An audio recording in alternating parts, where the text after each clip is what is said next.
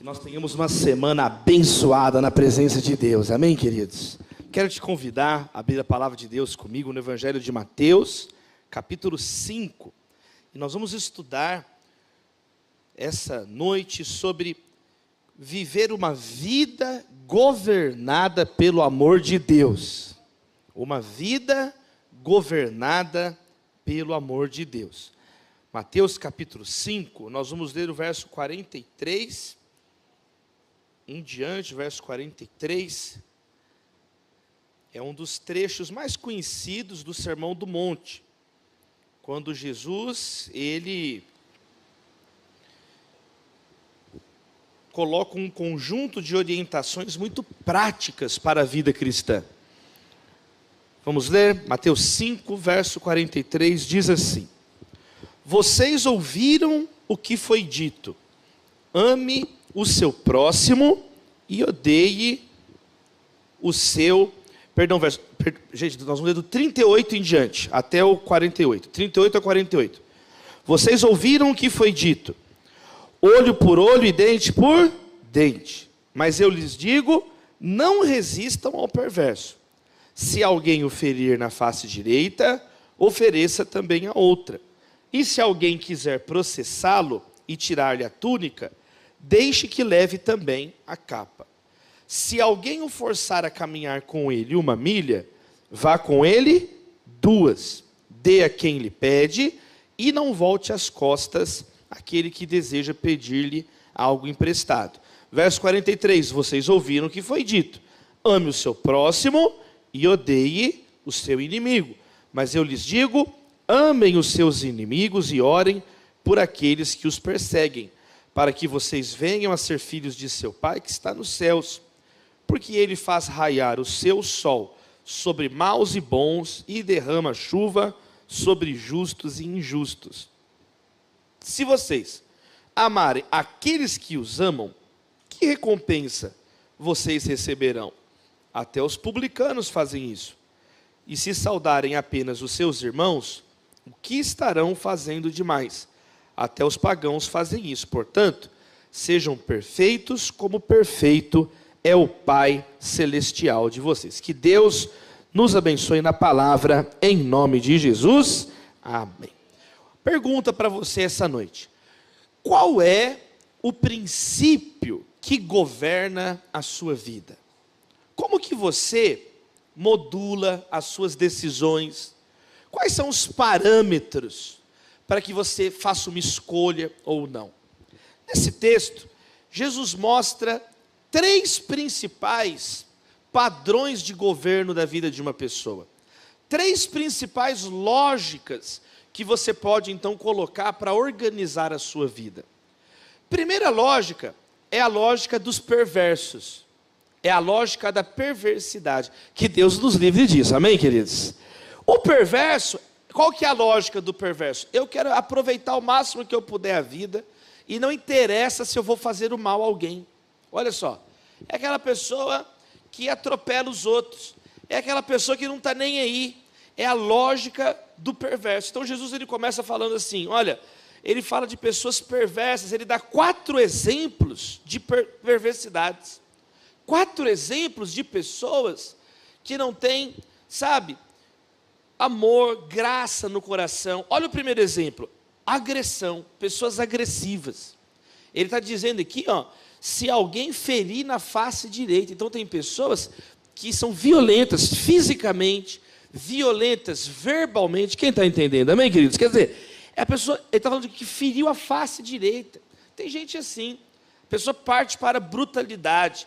O segundo exemplo de perversidade que Jesus dá é aquela pessoa que processa os outros sem razão, que é injusta.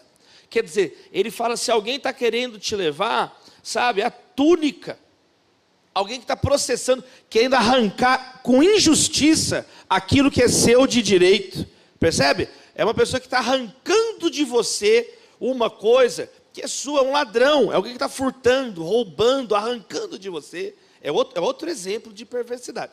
Terceiro exemplo de perversidade que Jesus dá é aquele que te obriga a fazer uma coisa que você não precisa fazer, que coloca uma coerção, que coloca um assédio no trabalho. Quem está entendendo? Um abuso em você. Então Jesus falou: se alguém te forçar a caminhar uma milha, é, era uma cena muito comum na época de Jesus. Por quê? O Império Romano dominava tudo e muitas vezes tem muitos registros de que o soldado romano ele pedia para alguém, oh, carrega esse negócio aqui, e mandava a pessoa carregar. A cena da crucificação de Cristo não aconteceu isso? Jesus estava andando, ele não aguentava de tanto que ele foi torturado, ele não aguentou carregar, ele caiu, e aí Simão de Sirene, e você aí, obrigaram Simão de Sirene carregar a cruz, entendeu? Quer dizer, era uma cena comum, pessoas que obrigam você a fazer coisas forçadas, é um tipo de perversidade. E a quarta perversidade que Jesus dá o exemplo aqui, são pessoas que abusam da misericórdia de outra pessoa vive pedindo emprestado. Se alguém vier pedir emprestado, mas não é um, um, um pedido normal, é alguém que está recorrentemente, quem está entendendo assim? Abusivamente, que se aproveita, que sabe que a pessoa é bondosa, caridosa, amorosa e vai lá e se aproveita disso. Então, essa é uma lógica, uma lógica que nós oramos em nome de Jesus essa noite, que ela saia da nossa vida em nome de Jesus. Toda perversidade, amém, queridos? Livra-nos do mal, livra-nos da maldade, livra-nos do maligno. Só que Jesus ele mostra então uma segunda lógica que governa a vida das pessoas. Tem pessoas que são perversas, que Deus nos livre disso. Mas Jesus mostra uma segunda lógica, que é a lógica da autoproteção. É o olho por olho, dente por dente. Quer dizer, não é que você é alguém que quer maltratar alguém, você não quer fazer o mal a ninguém, mas espera aí, mexeu com você, você revida, você de, delimita o teu espaço. Então é uma lógica de olho por olho, dente por dente, é uma lógica da justiça humana. É uma lógica dos homens. Os homens não são assim? O país é assim, poxa, um, peraí, você, você me ofendeu, peraí, jogou um míssil aqui, vou jogar um míssil aí. Não é a lógica da guerra, não é assim? Peraí, eu não estava fazendo nada, mas mexeu comigo, então agora você vai ver. Por quê? Eu estava quieto na minha, não é assim que a gente fala no dia a dia não mexe com quem está quieto, não é assim que, que, tem essa expressão no Brasil? Não mexe com quem está quieto. A pessoa está lá na dela. Então Jesus fala que, que isso é outro jeito. São pessoas muitas vezes impulsivas, é muito emotivo isso, né?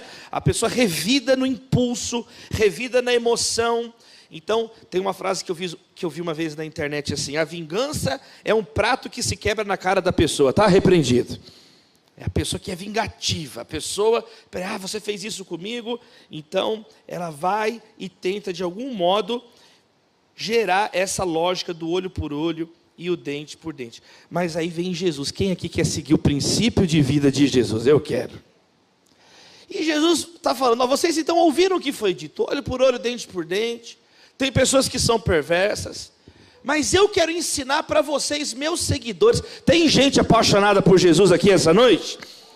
Vocês que são meus discípulos, vocês que conheceram o que eu estou fazendo na vida de vocês, transformando a vida de vocês, a minha mensagem, o meu evangelho.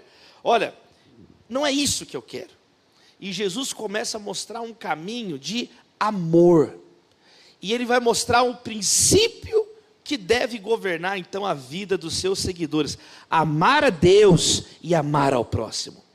É uma vida que a lógica principal nossa não é maltratar ninguém, mas também não é ficar eternamente se defendendo, mas é uma lógica de abertura abertura para Deus e abertura para o outro. E é assim que a igreja tem transformado a humanidade nos últimos dois mil anos. Porque Jesus, através da igreja, nos ensinou um outro modo de viver um modo onde nós vencemos o mal com o bem, uma lógica de misericórdia, uma lógica de perdão, uma lógica que é difícil para a pessoa sem Jesus entender. Quem nunca teve os pés lavados por Jesus não consegue lavar o pé do outro, mas se Jesus tocar na sua vida, você vai conseguir lavar os pés dos outros. Nós o amamos porque ele nos amou primeiro. A minha oração é que você experimente o amor de Cristo essa noite. A minha oração é que você volte a ouvir Jesus essa noite. Jesus ele mostra então que o nosso último objetivo na vida não é viver protegendo, que senão isso gera uma vida com paranoia, gera uma vida com medo, mas o verdadeiro amor lança fora todo medo da nossa vida. uma vida sem ansiedade. Sabe, a ansiedade está quebrada. Não tenha medo do futuro, porque Jesus já está lá. Todos os seus dias de amanhã, eles passam primeiro por Jesus antes de chegar até você. Então Jesus está ensinando essa vida de abertura, essa vida de amor, e Ele nos fortalece para essa caminhada. Não é algo que vem de nós, é algo que o próprio Senhor Jesus gera em nós. E Ele coloca então do mesmo modo que tem quatro exemplos de perversidade, ele coloca quatro exemplos, então, do que ele espera dos seus discípulos. São exemplos muito fortes, são exemplos muito dramáticos, são situações extremas, mas que ele mostra qual que é a índole, o caminho do Evangelho. Qual que é o caminho do Evangelho? Vamos estudar então. Primeiro, ele fala a cena onde ele diz assim: se alguém te ferir a face, você então oferece a outra. Sabe qual é a primeira lição para mim e para a sua vida? Então, quem quer ter uma vida governada pelo amor de Deus? Primeira lição, então, você, Deus vai te dar graça e você vai neutralizar a maldade em nome de Jesus. As pessoas vêm se matando, se batendo, se ofendendo, gritando umas com as outras, maltratando umas com as outras, mas quando chega em você, Deus vai te dar uma capacidade de resistência, na unção do Espírito Santo de Deus na sua vida, domínio próprio, paciência, amor, a graça de Deus na sua vida, a bem-aventurança na sua vida, e a partir de você, a sua família é uma bênção. A partir de você, o, seu, o ambiente do seu trabalho muda. A partir de você, a sua cidade, a sua nação, a sua geração muda. O cristão é chamado a absorver injustiças. O cristão é chamado a ser um reconciliador. O cristão é chamado a perdoar. Não é um caminho fácil. Jesus nunca disse que é um caminho fácil. O caminho largo que leva à perdição é tranquilo, é só você fazer o que está na sua cabeça. Agora, nós aqui vamos seguir o caminho de Jesus, que é o caminho estreito. É apertado, é difícil, mas Jesus ensina que esse é o caminho que leva à vida e vida em abundância. Quem recebe essa palavra em nome de Jesus? Você tira da pessoa o poder de humilhar quando você pega e não quer mais vencer o mal com o mal, mas o mal com o bem. A pessoa te ofendeu, você abençoa a pessoa. A pessoa te falou mal, ao invés de você também na internet falar mal, você ajoelha e coloca isso diante de Deus. Você não confia em você, você confia a sua situação nas mãos do Senhor. Amém, queridos? O meu avô, eu já contei essa história, meu avô Ederval, ele foi um homem muito simples, de muita oração, meu avô. Pai do meu pai, um homem de oração, e meu avô orava, orava, homem muito piedoso. Um dia meu avô estava andando numa, numa ponte em São Paulo, e ele foi assaltado. Chegaram dois, dois meninos, assaltaram meu, meu avô. Ei tio, dá o relógio, me dá a carteira. E meu avô ficou assustado assim, deu o relógio, deu a carteira, e meu avô começou a abençoar os meninos. Que Deus abençoe vocês, que multiplique na vida de vocês. E meu avô começou assim, a abençoar os meninos. Os meninos foram andando assim, pararam no meio da, da ponte, e aí eles voltaram em direção ao meu avô. Quando os dois meninos voltaram, os dois estavam chorando. Eles desassaltaram meu avô, louvado seja Deus. Eles, ô oh, tio, nós estamos te roubando aqui. Eles devolveram o relógio para o meu avô. Eles devolveram a carteira do meu avô Ederval. Devolveram para ele. E aí, quase que falaram assim: Você precisa de algum dinheiro, tio? Quase que deram dinheiro para o meu avô. O meu avô, um homem muito simples, mas um homem de oração. Um homem que a vida inteira. Meu avô já faleceu, ele morreu em 97, muito novo, com 59 anos. Ele tinha doença de Chagas. Mas o meu avô marcou a vida de muitas pessoas. Colocaram uma homenagem para o meu avô lá na, na Igreja Presbiteriana Independente de São Caetano. Tem uma sala, dedicaram o nome da sala de estudo bíblico para o meu avô Ederval, porque foi um homem muito simples. Quem está entendendo? Um homem muito simples, mas que é uma vida de oração. Ele impactou a vida das pessoas para a glória do Senhor. Às vezes nós vivemos uma gota do que Jesus está ensinando, mas é o suficiente para você ver a transformação na sua casa a transformação nos seus relacionamentos. Qual é o nosso problema? É que nós não queremos obedecer Jesus. Queremos ainda resolver as coisas na força do punho, queremos resolver as coisas na força do grito. Em nome de Jesus, essa é uma noite que o princípio do amor vai governar a nossa vida. porque aí você vai experimentar o sobrenatural de Deus. Primeira coisa, Deus vai te dar forças, em nome de Jesus, para você neutralizar o mal onde você estiver. Você não vai ser mais alguém que vai replicar o ódio. Não, você vai ser uma anomalia no sistema do ódio. Em nome de Jesus, você vai resistir o mal sem espelhar o mal. O perverso será neutralizado sem ser destruído, e o seu testemunho vai glorificar o nome de Jesus. Com um coração perdoador, aquela frase famosa: se for tudo olho por olho, todos nós acabaremos cegos. Se todo mundo ficar um revidando, um revidando em casa, um revidando no outro, então eu oro, abre assim sua mão, quero fazer essa oração. Deus, em nome de Jesus, dá-nos força no nosso estômago, Senhor, para a gente digerir certas coisas. Eu oro a Deus por pessoas que são muito irritadiças. A tua palavra diz: irai-vos, mas não pequeis. Mas infelizmente muitas pessoas, ó Deus, hoje em dia nas mídias sociais, brigam o tempo inteiro, gritam o tempo inteiro, e a boca fala do que está cheio o coração. Coloca a tua palavra no nosso coração, Senhor. Nós queremos ter um comportamento diferente, queremos levar a sério a tua autoridade, a tua palavra sobre a nossa vida. E nós queremos que as nossas reações, as nossas ações e as nossas reações sejam governadas pelo teu Santo Espírito, em nome do Pai, do Filho e do Espírito Santo. E a gente semana diz: Amém. Sabe qual que é a segunda orientação que Jesus fala? Os discípulos não perdem tempo com brigas desnecessárias, amém? Olha o que, que Jesus fala, que impressionante. Depois que ele disse: se alguém ferir na face direita, oferece logo a outra. Ele diz: e se alguém quiser levar a sua túnica, deixa que leve a capa também. Jesus nos ensina a não entrar em todo tipo de briga, amém, queridos? Paulo fala assim: eu combati o bom combate. Tem combates que são desnecessários. Tem combates que não levam a lugar nenhum. Tem combates que você só vai perder o seu tempo. Jesus ele não quer que a igreja perca tempo com aquilo que não glorifica o nome dele.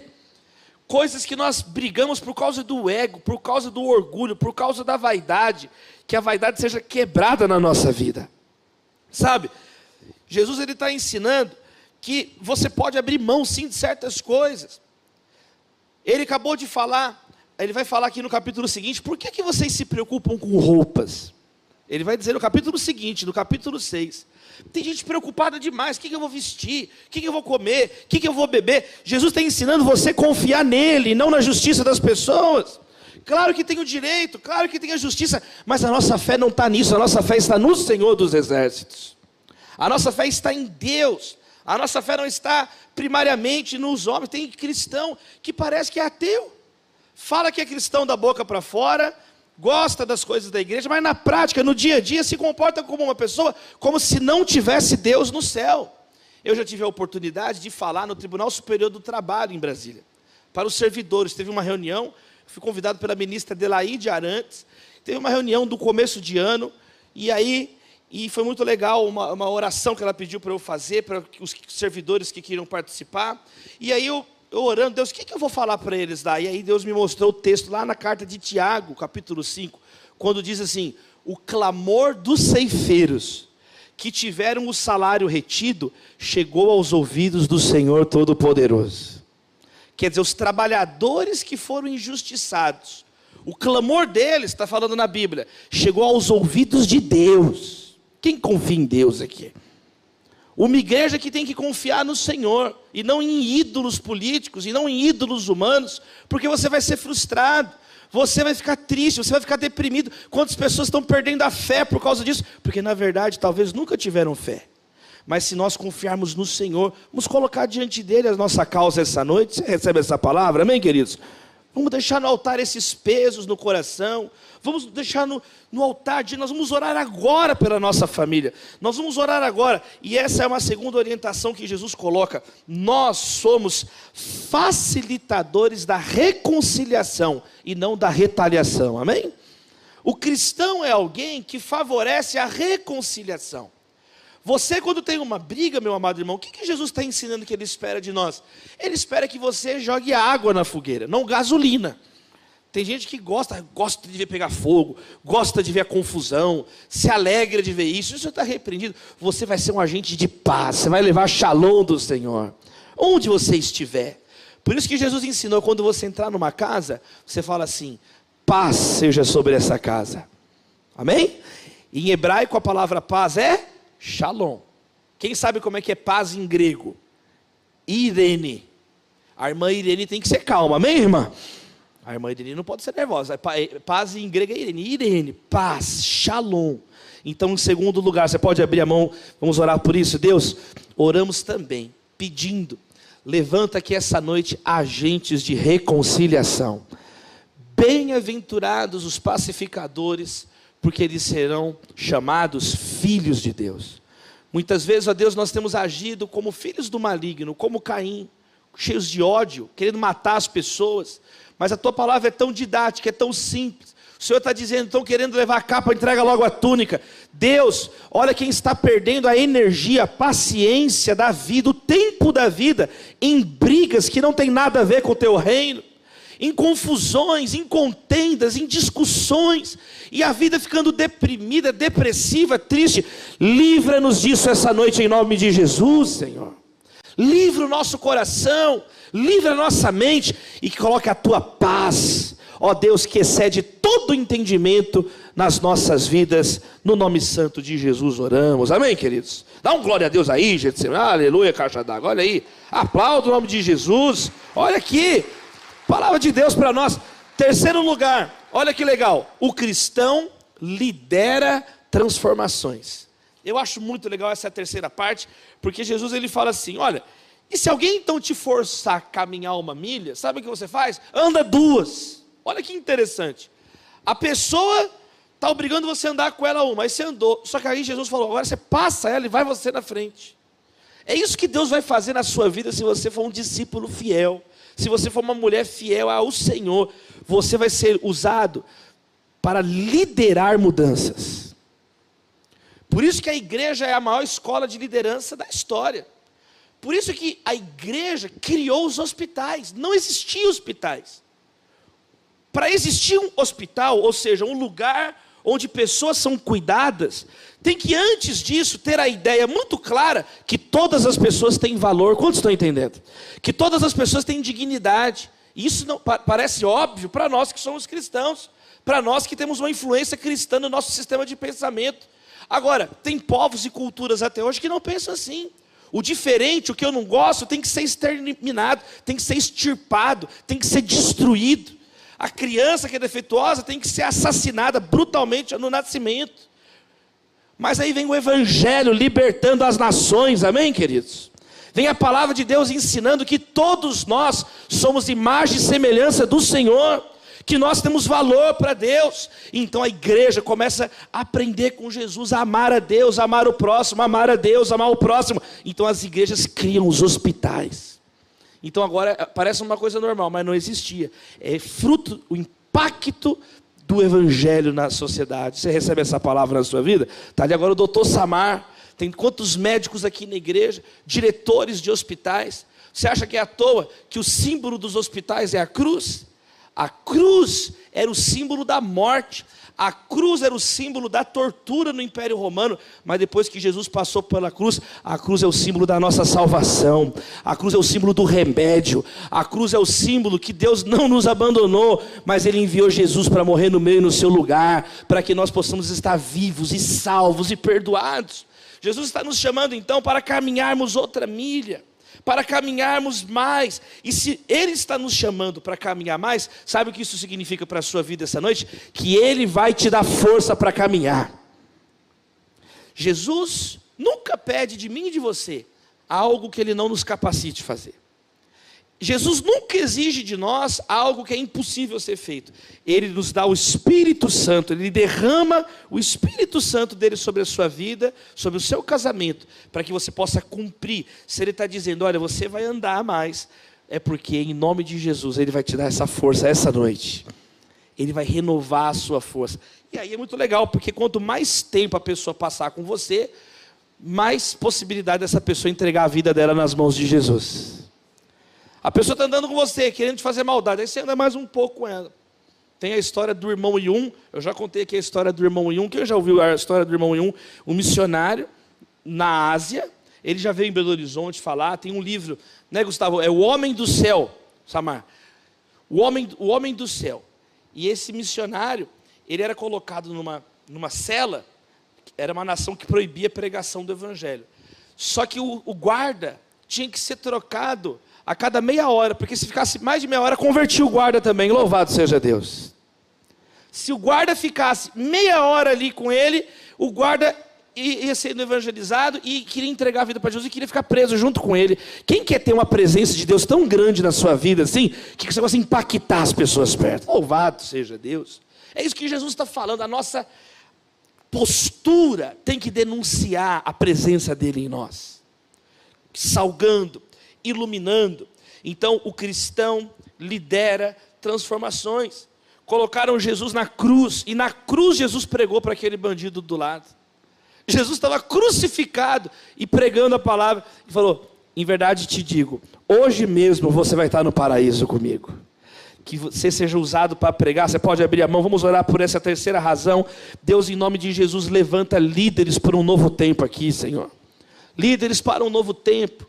Pessoas que vão liderar em casa, liderar na escola, liderar na universidade, onde o Senhor estiver colocando, vendendo um produto, ajudando um colega no trabalho mas que sejam pessoas que não fiquem pelo meio do caminho. Quando muitas vezes tentarem fazer o mal, o Senhor nos dará uma força sobrenatural para andarmos uma milha a mais. Uma capacidade sobrenatural de resistência, de perseverança, de paciência. E esse tempo que as pessoas ficarem com nós, elas vão ver a tua presença na nossa vida. Para a tua glória nós oramos em nome de Jesus. Amém? Em quarto lugar, queridos irmãos, o cristão está equipado para ajudar. Porque na quarto exemplo que Jesus dá, ele fala assim: olha, e não fuja de quem quiser algo emprestado. Não fuja de alguém que vier pedir alguma coisa. Ou seja, significa que Deus vai nos dar também condições de abençoar a vida das pessoas. Ele vai nos dar condição de nós não virarmos as costas. Sabe? O nosso amor não está à venda, ele é um dom de Deus, é um presente de Deus, é a graça de Deus derramada sobre nós. Então, eu quero orar também para que tudo que você tenha, suas propriedades, suas coisas, sejam para a glória de Deus. Sabe, seu telefone, que você possa falar assim: eu e meu iPhone serviremos ao Senhor. Amém, meus irmãos? Eu e meu carro, eu e meu óculos, eu e meu relógio, eu e minhas gavetas. É isso que Jesus está falando, tudo que nós temos. Nós vamos orar daqui a pouco também pelas ofertas, pela vida financeira, como sempre fazemos aqui. Eu aprendi aqui no Getsemane, tem dois jeitos de você segurar as suas propriedades. Você pode segurar com a mão aberta para cima assim, tipo, é teu Deus, é tudo teu. Está aqui na minha mão porque o Senhor colocou. Ou segurar assim, de um modo egoísta, para baixo, segurando. Já viu jeito assim? Eu não largo. É quando uma mão está dominando a vida da pessoa. Tem gente que as coisas dominam a pessoa. A pessoa é dominada por um carro. A pessoa está possuída por um carro. Você vai, é, vai no culto de libertação, qual que é o teu nome? Pajero. Está repreendido, gente. O carro domina a pessoa. Não é a pessoa que tem a coisa, é a coisa que tem a pessoa. Isso está quebrado na nossa vida, amém, queridos? É o que Jesus está falando. Alguém pediu, você empresta, você entrega. Vocês vão ser conhecidos pela generosidade de vocês, pelo amor, pela graça de vocês não é uma poça parada, não, é um rio de água viva que vai fluir através da sua vida, amém? Quem recebe essa palavra essa noite? Então Jesus ele coloca aqui quatro exemplos, eu quero orar por esse quarto e último exemplo, abra assim sua mão, abra assim sua mão, oramos também, Senhor, para que a nossa vida seja esse fluxo de bênçãos, Senhor, que nós não venhamos ser essas pessoas medíocres, essas pessoas miseráveis, que arrogantes, que tudo é para mim, tudo é. Não! Que sejam pessoas desprendidas, amorosas. É o que o Senhor está nos ensinando de um modo tão claro na palavra. Quebra o espírito de mamão na nossa vida, quebra a idolatria das coisas na nossa vida, em nome de Jesus. Dá um glória a Deus aí, Getsemane. Aleluia, aplauda o nome de Jesus, meu irmão. Nossa fonte está em Deus, nossa bênção vem de Deus. Então, depois que Jesus coloca esses quatro exemplos, ele vai, ele vai completar na última parte dizendo: então, três razões muito maravilhosas para que o amor governe a nossa vida. Eu quero fechar então com essas três razões, amém, queridos? Três razões então. Por que, que eu tenho que viver então assim, não ser um perverso? Por que, que eu não tenho que então ser olho por olho, dente por dente? Por que, que eu tenho que deixar esse amor de Deus na minha vida? E Jesus ele completa então mostrando pelo menos três razões para você sair daqui com o amor governando suas decisões, o amor governando a sua vida. A primeira razão, olha o que, que Jesus fala. Então vocês ouviram o que foi dito: ame o próximo, odeie o inimigo, mas eu digo: amem os inimigos, orem por quem persegue em vocês, para que vocês venham a ser filhos de seu Pai que está no céu. Sabe qual é o primeiro incentivo de Jesus para a gente amar então? Primeiro, quando nós amamos, quando nós praticamos isso que falou aqui, ó, eu, não, eu neutralizo a maldade, eu não perco tempo com briga inútil, eu lidero transformações, eu estou equipado para ajudar, eu estou amando as pessoas. Jesus falou que quando você tem esse tipo de comportamento, primeiro, é uma marca que você é um filho de Deus de verdade. Olha que interessante. O filho tem o DNA do pai, tem ou não tem? O filho tem, ele é semelhante. A Bíblia fala que Adão gerou um filho à sua semelhança. Está escrito lá em Gênesis 5. Então quer dizer, os filhos são semelhantes ao pai. Mas a Bíblia diz que espiritualmente também é assim. Que nós podemos ser filhos do maligno ou filhos de Deus. E qual que é a marca de quem é um filho de Deus? É quando ele tem amor. É o que Jesus acabou de colocar para mim e para você. Amem, porque vocês vão ser filhos. Por quê? Porque o Pai faz raiar o sol sobre bons e os maus, e a chuva sobre os justos e os injustos. Jesus está dizendo o seguinte: Deus é, é misericordioso, Ele é amoroso, Ele é longânimo, Ele é paciente. Então, se vocês são filhos de Deus, vocês vão ter essa paciência com as pessoas também, para a glória dele.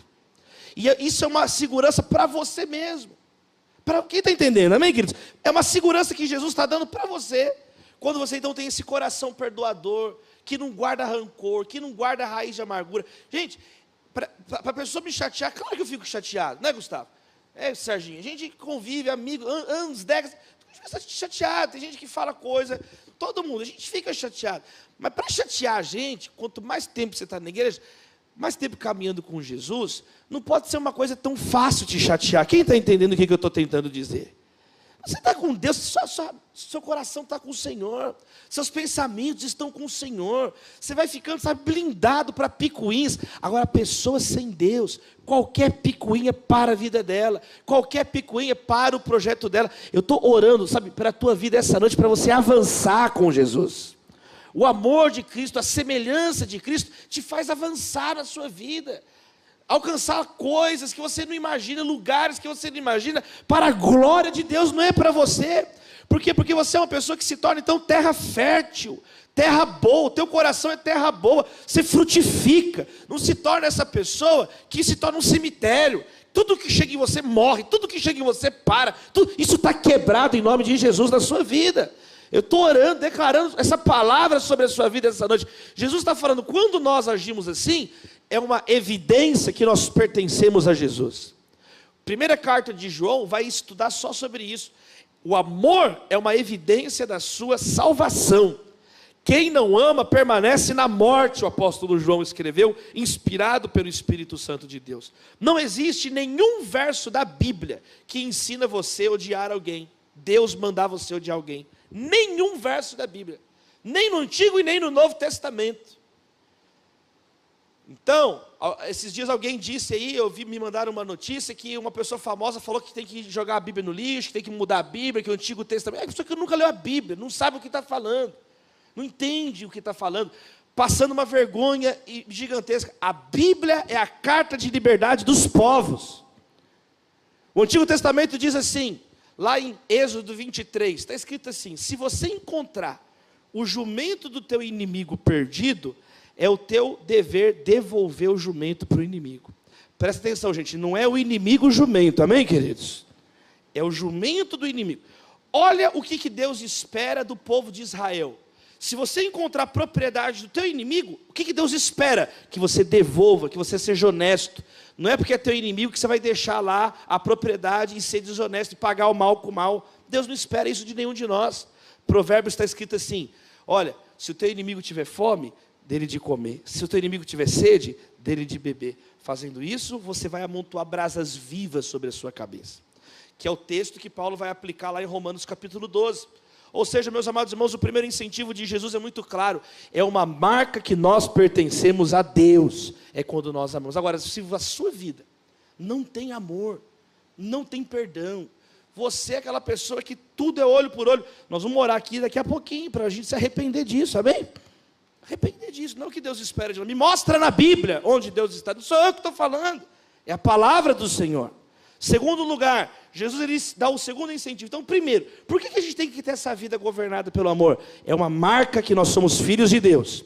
Segundo, nós devemos ter uma vida governada por amor, porque assim vamos testemunhar para os que são de fora. Olha o que, que ele falou. Por quê? Se vocês amarem só quem os ama, que recompensa vocês receberão? Até os publicanos fazem isso. Ou seja, se você amar quem te ama, você se você abraçar quem te abraça, se você sorrir para quem sorri, Jesus está falando, você não está fazendo nada demais. O, o, pregador Charles Spurgeon, quando pregou esse texto, ele falou: até os animais se cumprimentam na natureza, gente. O cachorro chega, ele se cumprimenta. Passarinho. Os, os animais, você não fez uma coisa que os animais fazem. Agora, você orar por aquela pessoa no seu trabalho que está faz, fazendo mal para você, e você vira e faz uma oração para abençoar a pessoa. Olha, peraí, isso aqui eu nunca vi. Que que tá, por que, que você está orando por essa pessoa? E aí a pessoa então começa a ser chocada pelo Jesus que está na sua vida. Então Jesus está mostrando que quando nós nos insurgimos contra essa lógica de ódio, dividir o mundo quem eu odeio, quem eu amo, é coisa de fariseu. Vocês ouviram o que foi dito: amo o próximo, odeio o inimigo. Só que ele falou: eu nunca ensinei isso, eu não tenho nada a ver com isso. Isso é o fariseu que ensinou. Eu estou dizendo, vocês vão orar, amar, cumprimentar quem cumprimenta vocês. Tem gente na igreja que está tão endemoniado que nem os crentes lhe cumprimentam. Está repreendido isso? Passa Senhor. Já viu gente assim? Não consegue dar um sorriso. Não consegue dar um abraço. A Bíblia fala que nós devemos nos saudar com ósculo santo. Dar um beijo santo, um abraço na pessoa. Então cumprimenta quem está do seu lado e fala, Deus te abençoe, meu Deus te abençoe. Aí, aí, isso. Olha só, olha os crentes, olha os crentes. Aleluia. E para fechar, quem está feliz? Quem está feliz? Quem está feliz essa noite? E para fechar, sabe qual que é o incentivo que Jesus dá para mim e para você ter uma vida governada pelo amor? Primeiro, é uma marca que nós somos filhos dele. Segundo, é um testemunho para a sociedade brasileira. É um testemunho para onde você está. É um testemunho. E em terceiro lugar, é uma marca de maturidade espiritual. Porque Jesus ele, ele encerra esse texto dizendo assim: portanto, sejam perfeitos como perfeito é o Pai celestial de vocês. Essa palavra perfeito é a palavra grega teleios, que significa assim: sejam inteiros como Deus é inteiro, sejam maduros como Deus é maduro, sejam plenos como Deus é pleno sejam 100% como Deus é 100%, sejam perfeitos como Deus é perfeito. Jesus está nos ensinando que é uma marca de maturidade. Cada dia mais, cada ano que passa, cada mês, nós precisamos então ter essa marca do amor na nossa vida. Então, eu quero te desafiar essa noite, sabe, perder o teu ego e encontrar Jesus. Começar então a amar as pessoas por quem você tem orado, quem você tem abençoado, eu contei aqui, mês passado, no culto das 10, eu contei que esse ano, eu e minha esposa Natália, a gente está orando muito por pessoas. Cada ano que entra, você tem que se propor desafios compatíveis com a sua fé, amém, caixa d'água? Desafios, nós colocamos um desafio de orar ainda mais pelos nossos amigos esse ano. Aí nós montamos um grupo no WhatsApp, só, só eu e minha esposa. O grupo chama Gatos Intercessores, louvado seja Deus. E aí o grupo é eu, só eu e a Natália. E cada semana a gente coloca a foto de uma família, um casal, os filhos, a gente coloca foto de, de gente que a gente ama e a gente passa uma semana orando por aquela família. Uma semana. Desde o começo do ano a gente está com esse um propósito novo, um propósito novo de orar, e a gente tem percebido esse ano quantos amigos novos Deus está nos dando. Quantos amigos novos, quantos presentes novos Deus está nos dando. Deus, Deus é maravilhoso, amém, queridos? Deus é maravilhoso, Deus é gracioso. E muitas vezes nós vamos nos fechando em nós mesmos. Eu queria que essa mensagem despertasse isso no seu coração essa noite. Eu quero ter uma vida governada pelo amor. Eu não quero ter uma vida governada pelo ódio. A vida já é triste, gente. Por isso que nós precisamos de Jesus na nossa vida. Precisamos dessa graça do Senhor para testemunhar para a sociedade, para ter essa confirmação no meu coração que eu pertenço ao Pai e também para que eu possa então amadurecer, amadurecer.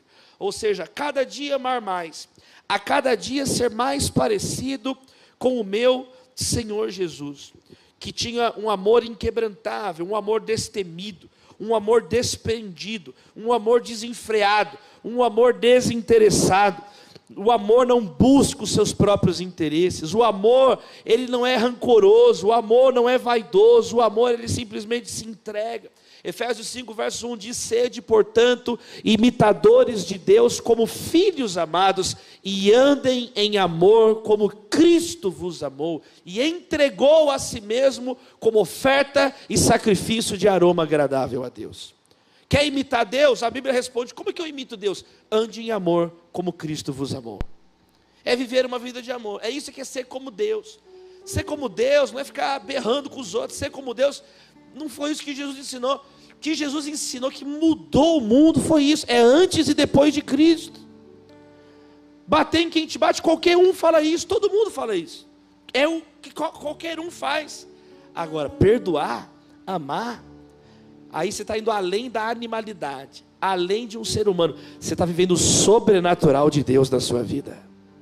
A minha oração é que a sua família seja inundada com o amor de Deus. Que o seu casamento seja inundado com o amor de Deus.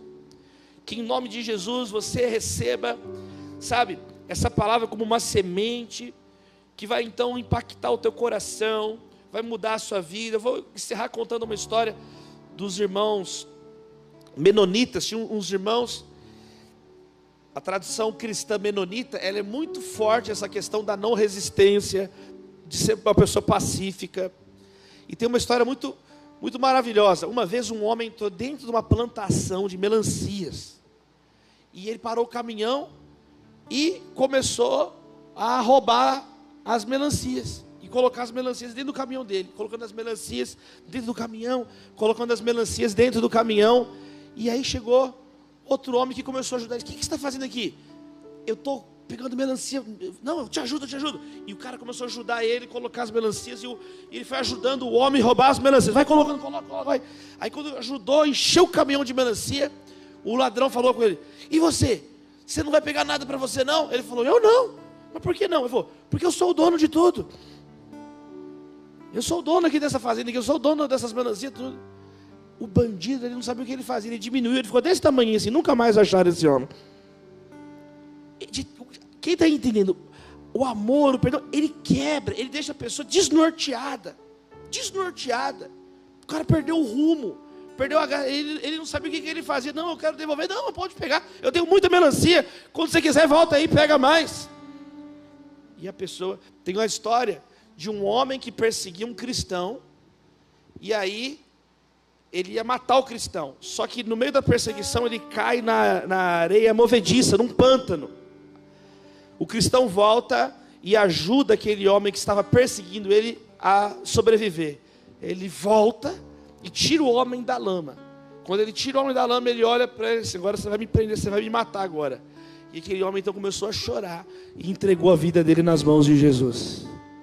Me foge agora da memória o nome desse cristão, mas é uma história comprovado, uma história da, da igreja menonita. Tem a história com detalhes. Quem está acompanhando pela internet, é, facilmente você acha essa história na internet. Não é bonita as histórias da, do povo de Deus? São histórias então de que tem, quem tem uma outra lógica. Quem tem uma outra lógica. Vamos orar, vamos orar pedindo que esse amor de Deus, esse bálsamo de Deus. Vamos orar, fica de pé no seu lugar. Eu quero orar por um batismo de amor, um bálsamo de amor na nossa vida, na nossa família, na nossa sociedade. Gente, a sociedade brasileira é um banho de sangue. Nosso país é o país com o maior número de assassinatos do mundo. Mas aqui tem uma igreja que vai orar agora, amém, queridos?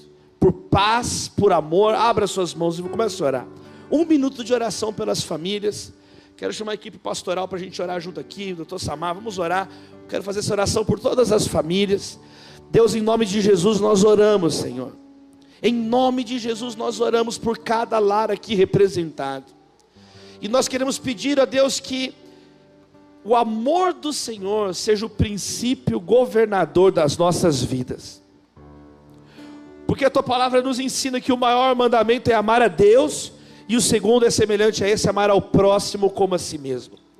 Mas como nós temos desobedecido isso, temos colocado outras coisas como prioridade da nossa vida, a nossa própria honra, o nosso próprio nome, o nosso próprio bem-estar. Deus, nós nos arrependemos essa noite. Nós nos arrependemos, ó Deus, de toda maneira arrogante de falar, de ser, de pensar. Deus, tem misericórdia. Ó Deus, que nós possamos ter um, um reencontro com o Teu amor a partir da nossa casa, do nosso casamento, do relacionamento do pai com o filho, os irmãos, os colegas de trabalho. E nós oramos, eu oro em especial se tem alguém sentindo muita pressão aqui essa noite. Se tem alguém que iniciou esse ano, Senhor, Deus, eu vejo pessoas de joelhos aqui, quero orar por cada um dos meus irmãos, queremos unir a nossa fé nesse momento. Quem está num momento de muita pressão, quem está dizendo assim, eu quero abandonar tudo, eu quero largar tudo, eu não estou aguentando mais. Ó Deus, quebra essa palavra em nome de Jesus. E vem com o teu refrigério, vem com o teu renovo sobre as nossas vidas. Sopra, Senhor, uma brisa aqui essa noite, do teu Espírito Santo sobre os corações, arrancando peso, arrancando o coração envenenado, o veneno, Senhor, e colocando um coração abençoado, ó Deus tirando um coração de pedra, colocando um coração de carne, conforme diz a tua palavra. Pessoas que estão com raiz de amargura no coração, arranca em nome de Jesus, Deus, esse veneno do coração. Pessoas que estão com pensamentos confusos, por causa da raiva, dores nas costas, dores na coluna. Pessoas que estão somatizando o ódio no corpo, com as pálpebras piscando de estresse com taquicardia no coração. Deus, quantos pedidos temos recebido na igreja de oração por questões emocionais, por pessoas que estão, ó Deus, cheias de raiva, cheias de ódio, mas essa noite nós oramos clamando o nome de Jesus sobre a igreja. Passa o teu sangue que limpa, que purifica do pecado, da maldade. Ó Deus, que o teu Espírito Santo nos convença do juízo, do pecado, da justiça do Senhor. Não são palavras, ó Deus, de persuasão humana, mas que a nossa fé seja baseada no poder do Senhor. Nós oramos no nome do Pai, do Filho, do Espírito Santo. Erga suas mãos.